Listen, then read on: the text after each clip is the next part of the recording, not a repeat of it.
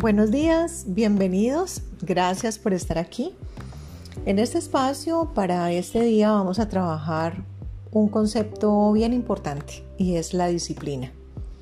Hemos escuchado hablar muchísimo al respecto y también hemos entendido que cuando somos disciplinados, pues nuestros proyectos, nuestros anhelos, nuestros sueños, pues se convierten en realidad porque hemos sido constantes y hemos sido firmes ante las posibles situaciones que en algún momento podrían llegar a desanimarnos.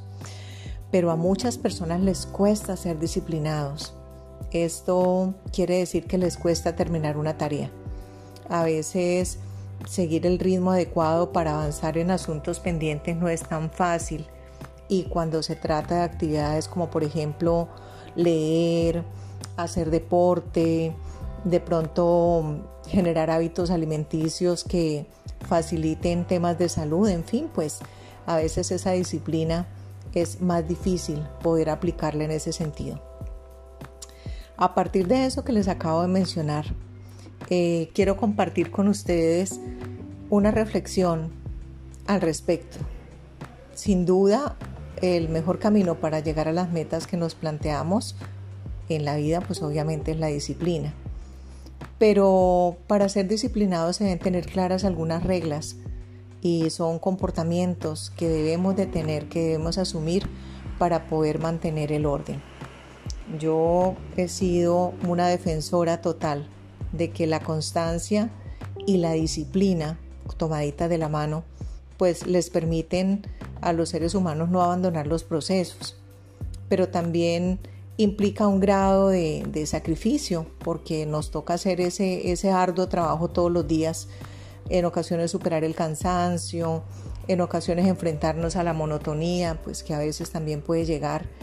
Y es necesario que seamos rigurosos, que seamos radicales en algunas decisiones cuando, sobre todo en temas de salud, tenemos que tomar eh, este camino de hacer cambios. Así que para poder integrar la disciplina dentro de nuestro sistema, tenemos que tener mucha firmeza ante la vida y entender que por más dificultades y situaciones que se nos presenten y que nos quieran mover del objetivo, pues tenemos que trabajar y caminar hacia ese objetivo claramente. Quiero por último decirles que la palabra sacrificio no es que esté mal utilizada porque a veces satanizamos a la palabra. Ciertas renuncias que hacemos a cambio del beneficio de otras y que aporten a nuestros procesos, pues siempre van a sumar. En el entendido sobre todo de que eso que estamos soltando, eso a lo que estamos renunciando, pues no nos va a dar ningún valor al trabajo que estamos en pro de alcanzar o a la meta que queremos lograr. Así que hoy los invito a ser constantes sin desesperarse, a hacer las cosas paso a paso. Hay una frase que escuché hace mucho tiempo que se refería a que Roma no se había hecho en un día. Sí, vamos construyendo cada día con pedacitos esos objetivos a los cuales queremos alcanzar, pero para ello tenemos que ser firmes, tenemos que ser decididos y tenemos que ser valientes.